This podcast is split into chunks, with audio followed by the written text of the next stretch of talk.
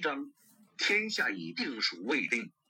第八节矛盾，下令全军戒备后，周开封和其他军官急忙往后尾方向跑去。若是追兵不多，就先把追兵打垮，抢了他们的兵器；就是他们人多，也要把他们先打垮。赵天霸独身一人，没有部下需要带。到了生死关头，自己这一身武艺也不能浪费，抽出腰刀就要跟着扑上去拼命。无论如何，一千多人的行踪都无法隐蔽，奇袭前面的谭红已然不可能。那只有趁谭红还没有觉察的时候，先收拾了身后的追兵，也算是拉些敌人垫背了。现在这些。明军心里就是抱着杀了一个够本，杀了一双赚一个的念头，突袭背后的追兵总比强攻谭红的迎战机会多一点。无论是谁，在杀一个八字前都不许死。眼看一切希望都已经落空，周开峰下了这个以命换命的令后，端着长枪就领头冲了上去。虽然军队经过了一番组织，但是远不如正常情况下那么有纪律。如避食指般的全军回头是绝对做不到的。周开荒等不及各队跟上，就带着身边的人越过后卫线发起进攻，指望攻打追兵一个措手不及。周开荒刚越过后卫警戒线没有两步。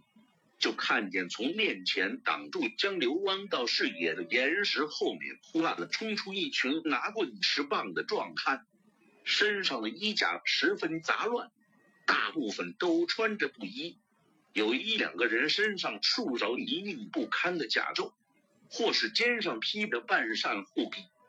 周开荒先是愣了一下，飞快的环视了一圈面前的人。看到其中只有一个人还戴着个头盔，不过是骑兵的头盔，而且这家伙身着粗布军服，双手分别持着一大一小两根木棒，两群人总计近百，无声的对峙着。片刻后，又有两三个汉子从岩石后窜出，其中一个还举着一根系着几缕红布条的竹竿。这时，对面中央为首者。也看到了周开荒这边竹竿上的半条红腰带，这条红布是从一个士兵那里借来的，半条用来做军旗，另外半条还留在该士兵的腰上。双方同时长吁一口气，缓缓垂下手中的兵器。原来是你，邓明此时刚刚挤到前台。他立刻认出了对面为首者，正是在码头上见过的那个谭门部的年轻军官。对方凝视了邓明一会儿，才反应过来，把手中的长剑插入脚边的泥中，向着邓明一抱拳：“原来是先生，邓先生。”见邓明点头，那个明军军官又缓缓扫视着这边的人群，终于把周开荒和赵天霸也认出来了。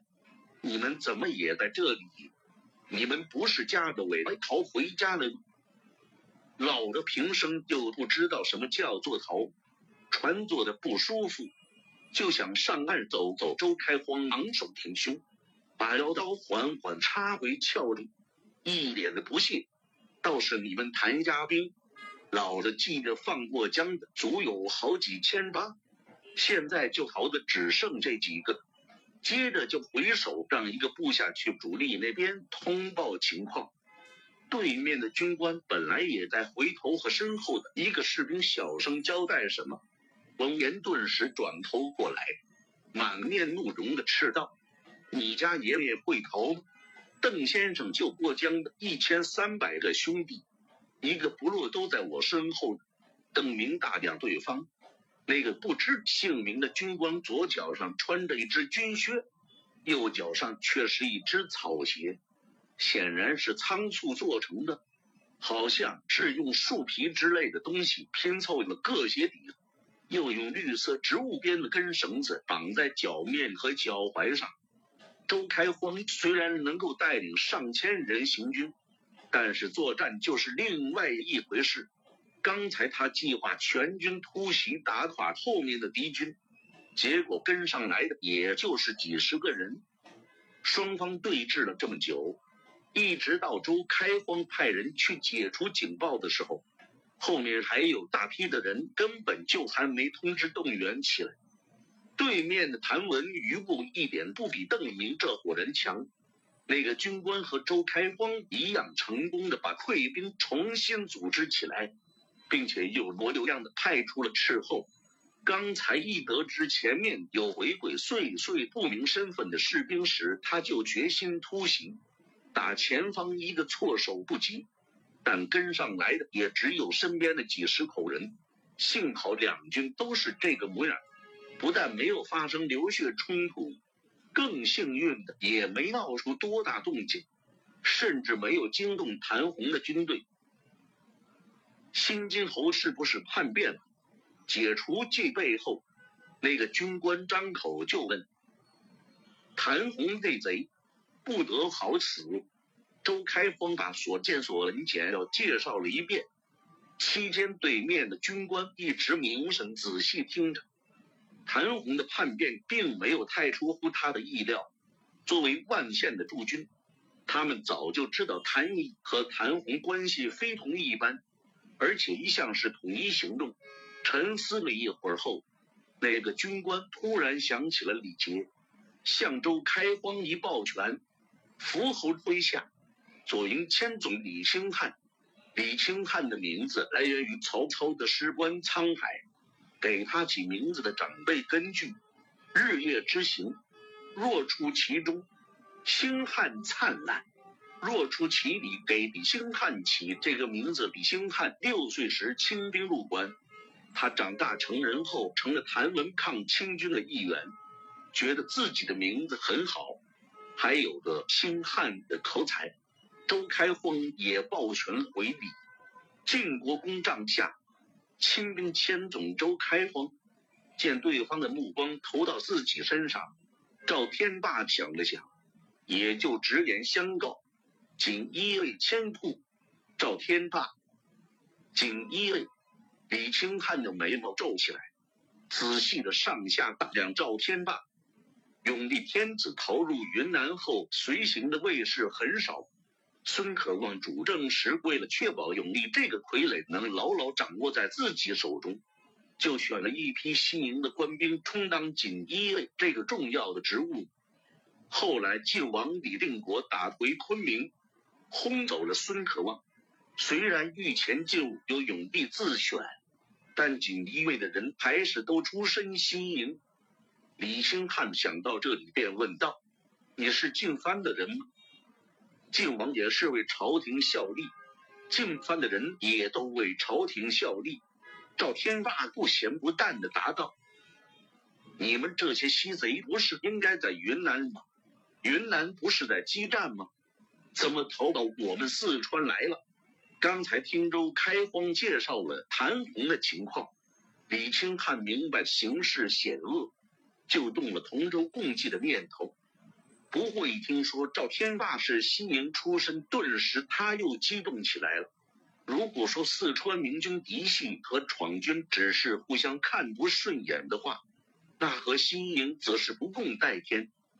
这几年抗清的各方军队都站在永历的旗号下，但西营在云南控制永历朝廷。西营无论孙可望还是李定国都，没有给过旧日的明廷川军一颗粮食或是一个铜板的军饷，也不曾称赞过一句好话。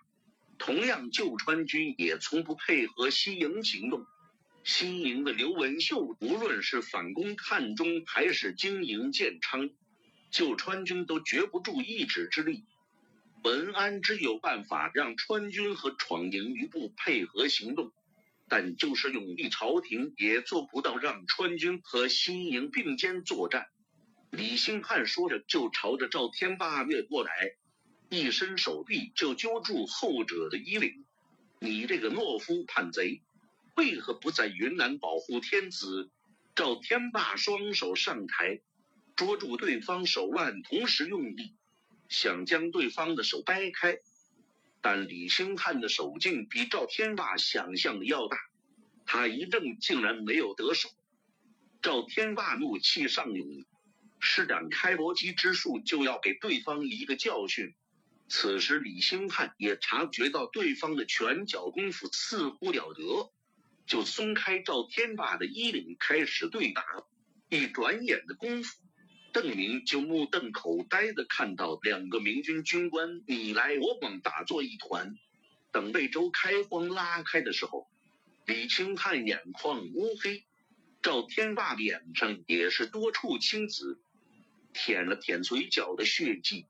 看见邓明走到身旁，似乎想说什么，赵天霸没好气的抢先说道：“先生放心，值此关头，我不会和这个没脑子的蠢货一般见识。”此时李兴汉也正在擦拭流血的伤口，见赵天霸这个西贼对邓明这般客气，他不由得仔细的看了看邓明。本来他觉得这人多半是元宗帝的师爷之流，但是赵天霸的举动让他有些狐疑，不禁担忧这也是西营的人。因为不打算成闯营的情，所以李兴汉把救命之恩记在邓林一个人头上。但是如果对方是西营的人，那他李兴汉岂不是要成一个西贼的情了吗？你们进藩的人要到云南来，李兴汉又想起刚才那个问题，川军上下从来都以最大的恶意来揣测西营的用心。再看看周开荒这个闯贼余孽，一个可怕的念头突然从李兴汉心中升起，他颤声问道：“难道你们这些丧尽天良的叛贼，要抛弃天子？”又一次的背叛朝廷了吗？这一次把周开封他们也骂进去了。元宗地部的人闻言都是大怒：“你们狗官兵才是丧尽天良！重庆城下到底是那路野狗背叛了朝廷？”话一出口，李兴汉自己也知道不可能，他是被怒气冲昏了头脑才脱口而出，但被叛贼当面骂作野狗还是不成的。韩部的士兵立刻反唇相讥：“你们这群孬种，大概是没见过英雄好汉。”周开荒身后的人见占不到便宜，就把手中的木棍又举起来了，倒要看看谁是英雄好汉，谁是狗熊孬种。李兴汉身旁的人也毫不示弱，扬起了手中的大棒。眼前的这一切让邓明觉得不可思议，还在敌人的眼皮底下，自己人就要开始火并了。作为几百年后的人，以前每当读到这段历史的时候，邓明自然而然把明军嫡系闯营和西营看作是一个阵营，因为他们同样在明朝旗帜下战斗，而且都是汉人。但在周开荒。赵天霸和李兴汉心中则完全不是这样，他们的父兄互相杀戮了十几年，彼此手上都满是对方的血债。小时候就从长辈口中听到过对方许多残忍受刑，他们之间的仇恨不但深重，而且不断的累加，比起和清军的血海深仇，恐怕也差不了太多。在这个时代。除了邓宁一个孤零零的人外，没有任何一个闯营余部、西营余部或是明军嫡系会认为对方是自己人。邓明总觉得周开荒的性子急躁，而赵天霸心细，考虑事情更周到。有时周开荒冲动，后者还会劝阻他。可现在赵天霸一声不吭的去拔刀刀，对面的李兴汉也二话不说的拔剑在手。眼看一场火并就近在眼前，你们要看要杀也不挑时候吗？跳出来的居然是周开封，他先是阻止了自己跃跃欲试的部下，然后挺身走到李兴汉一伙人的面前。周开封手臂抬起，猛地向身后指去，虽然没有回头，但准确的指在了邓明身上。要是他被谭贼害了，你们可是万死难死。邓明愣愣的看着那指向自己的手臂，想到可能是周开荒指错人了。周开荒飞快的回头瞥了一眼，确定自己指着邓明，就扭头回去咳嗽了一声，加强语气：“你们知道他的身份吗？”我的身份，邓明心说：“十几天前是个美院学生，现在自称是个失意的读书人。”周开荒把周围所有的人的目光都引到邓明身上，包括元宗地部的人也都认真的打量着邓明的面孔。后面的人还踮着脚，伸长了脖子，拼命向前凑，唯恐看不清。就好像邓明的身份来历都写在脸上，只要多看。